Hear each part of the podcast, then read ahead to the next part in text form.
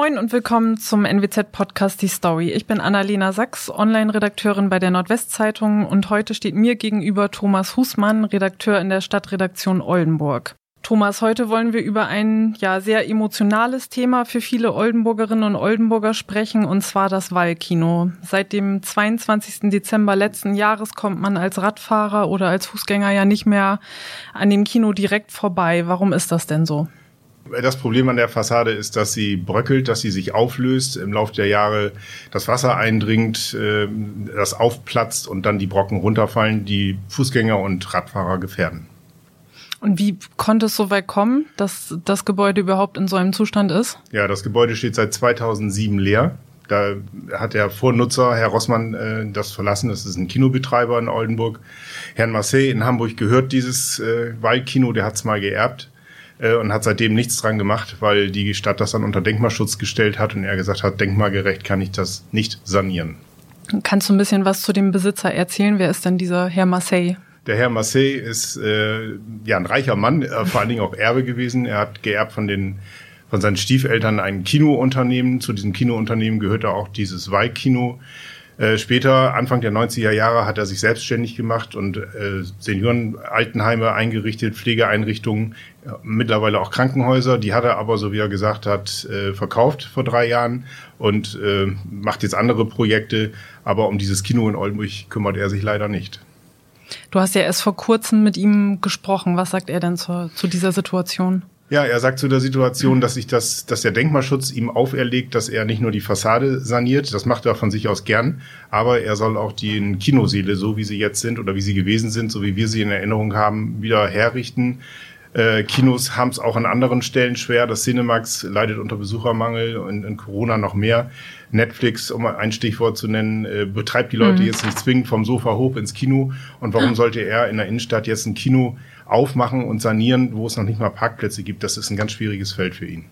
Und verstehe ich das richtig? Denkmalschutz bedeutet, dass er eigentlich nichts anderes mit dem Gebäude anfangen kann, außer darin ein Kino wieder zu eröffnen? Ähm, er könnte auch was anderes machen als ein Kino, muss aber die, ja, so wie die Seele aussehen, wieder herrichten mit den schrägen Böden. Mhm. Was will man auf einem schrägen Bogen machen? Da, Boden machen? Da kann man vielleicht Bobbycar-Rennen veranstalten, mhm. aber das kann man nicht wirklich gewerblich nutzen. Insofern ist es nachzuvollziehen, dass er sagt, da stecke ich mein Geld nicht rein. Er hat andere Pläne. Warst du jetzt selber mal in dem Kino? Also jetzt seit das, seitdem das leer steht? Nein, da habe ich leider, das habe ich, da, da war ich nicht dabei, aber mhm. ich weiß, es gibt auch bei uns im Archiv Bilder. Äh, das sah, es sieht eigentlich immer noch so aus wie früher, nur die Stühle sind raus, äh, rausgekommen, die sind draußen. Wenn ich das richtig in Erinnerung habe, stehen die aber bei Werkstattfilm in der Waldstraße bei Ali Zahedi. Mhm. Äh, da sind die aufgebaut worden, äh, die sind, sind da rausgenommen worden, aber äh, ja, und man kann aber ansonsten noch sehr gut erkennen, wie das Kino früher aussah. Die Böden sind noch rot, rot mit Flur oder mit Teppich belegt mhm. und die Logen gibt es noch und äh, ja, es ist einfach nach wie vor schön. Wenn man sich die Bilder anguckt, die auch bei NWZ Online in den Bilderstrecken zu sehen sind, äh, kann man sagen, kriegt man da noch einen guten Eindruck. Mhm. Und was sagt die Stadt Oldenburg dazu? Die hat ja auch einen Part in der Geschichte die Stadt Oldenburg äh, versucht zu vermitteln, denke ich jetzt. Also sie hat noch gar nichts gesagt weiter, sondern sie äh, führt ja auch nur aus, was der Denkmalschutz ihr vorgibt. Die Stadt sagt, sanier das bitte denkmalgerecht. Das ist der Standpunkt der Stadt im Moment. Wobei da ein leichtes Einlenken zu beobachten ist. Also äh, die Frage, die sich stellt, ist der Denkmalschutz bereit, äh, zurückzuweichen oder zurückzugehen von der Maximalforderung, die Seele zu sanieren und nur die Fassade vielleicht herzurichten? Äh, dann könnte Marseille was machen und das will er auch, hat er uns gegenüber erklärt. Und der Denkmalschutz vom, ist dann vom, ist Land, Land, Niedersachsen? ist vom mhm. Land. Äh, es gibt aber auch eine untere Denkmalschutzbehörde, die gehört zur Stadt baurechtlich zum Bauamt. Ähm, ja, ich denke, da laufen jetzt hinter den Kulissen im wahrsten Sinne des Wortes mhm. äh, viele Verhandlungen und Gespräche, äh, wie man diese Kuh vom Eis kriegt. Denn also Marseille hat in unserem Unter Interview, das ja auch in der NWZ veröffentlicht worden ist oder bei NWZ Online nachzulesen ist, äh, durchaus äh, ge äh, gesagt, dass er bereit ist zu handeln, aber nur dann, wenn er die Seele hinten oder das Gebäude anders gestalten kann. Das heißt also nach vorne hin und nach hinten hin drei beziehungsweise fünf Etagen einzieht äh, und dann eine gewerbliche Nutzung macht. Also man kann da auch wohnen, drin wohnen, äh, Lofts einrichten, Studentenwohnungen oder Start-ups äh, und unten dann Geschäfte. Mhm. Du hast ja auch öfter jetzt schon darüber geschrieben, dass auch eine Enteignung im Gespräch ist. Was genau bedeutet das denn? Also Enteignung würde bedeuten, dass dieses Gebäude dem Marseille weggenommen wird, rechtlich.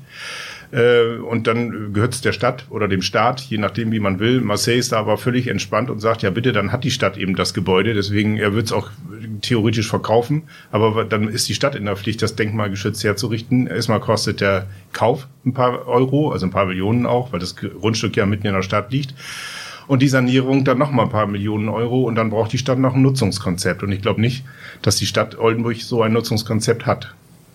Also ist eine Enteignung quasi schon wieder vom Tisch oder? Ja, das hat auch noch andere äh, Gründe, warum sie eigentlich vom, nicht vom Tisch ist. Man kann das natürlich betreiben, das Ganze.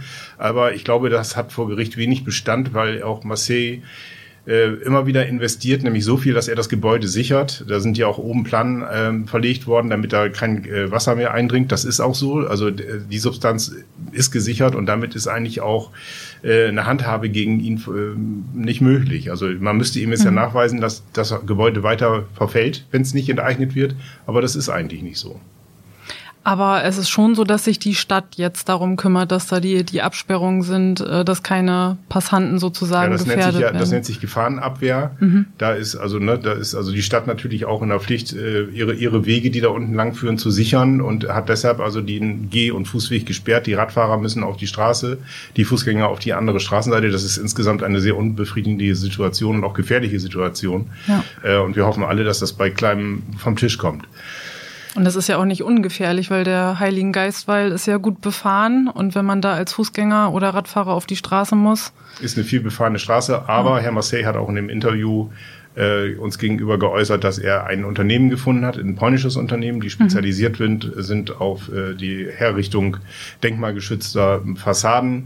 Äh, die wollen das jetzt reparieren und so weit instand setzen, dass man hoffen kann, dass vielleicht im Laufe dieses Jahres diese Sperrung aufgehoben werden kann und die, äh, ja, die ganzen Maßnahmen da beiseite geschoben werden können, also Zäune und sonstigen Dinge.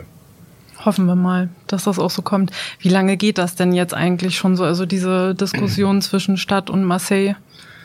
Seitdem, also in dem Moment, wo der Vornutzer das Kino verlassen hat, das war wie gesagt 2007, ist das Gebäude unter Denkmalschutz gestellt mhm. worden.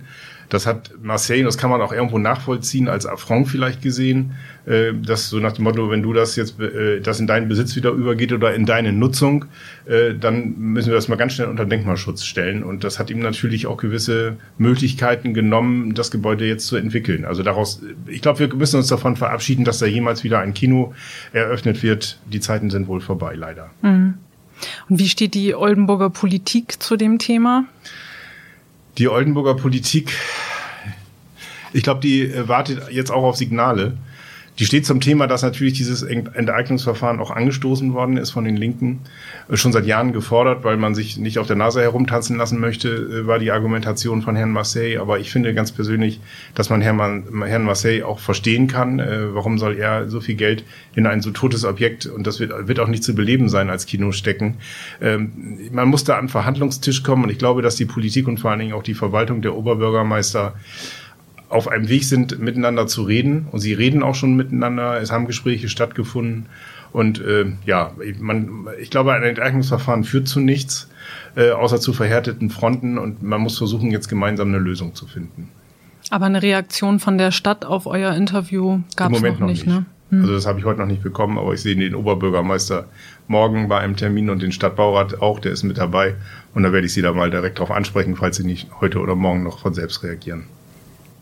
Ich sagte das ja schon zu Beginn, für viele Oldenburger ist der Verfall des Wallkinos ja ein ziemlich emotionales Thema. Ähm, welche Rückmeldung bekommst du denn von Lesern dazu? Das ist für viele, für mich auch, ich habe da auch Filme drin gesehen, eine Herzensangelegenheit. Mhm. Das ist wunderschön gewesen, dieses Kino, aber es kommt wirklich im wahrsten Sinne des Wortes aus dem letzten Jahrhundert. Es ist 1914 eröffnet worden. Damals oder vor, äh, vor und nach dem Krieg sind die Leute, Leute da hingegangen. Die Seele waren ausverkauft, um sich die Wochenschau anzuschauen. Äh, das ist, äh, wenn Filme anliefen, es war immer gut besucht, aber die Zeiten sind mit dem Fernsehen und jetzt mit Netflix, die Welt dreht sich weiter, die Technik entwickelt sich weiter, wirklich vorbei. Und ich glaube wirklich, man kann sagen, dass dieses Kino, so wie wir es äh, in Erinnerung hatten, nicht wieder existieren wird, leider. Aber eben hoch emotional belegt. Jeder hat da seine Erinnerung, jeder ist mit seiner Freundin da mal hingegangen mhm. und hat sich einen schönen Film angeguckt. Ja. Und das mitten in der, ja, fast in der Innenstadt, ne? Genau. Das ist ja auch was Besonderes. Anschließend noch schön in die Waldstraße. Genau. Das gehört ja mal eigentlich mit dazu. Und welchen Ausgang wünschst du dir persönlich jetzt, wenn du sagst, das ist auch für dich äh, eine Herzensangelegenheit? Was wünschst du dir für das Wallkino? Ja, persönlich ist es natürlich so, dass man sich am liebsten das Kino wieder herwünscht, mit dem schönen Plüsch sitzen und allem drum und dran, mit Rot und mit Gold und mit tollen Strahlern.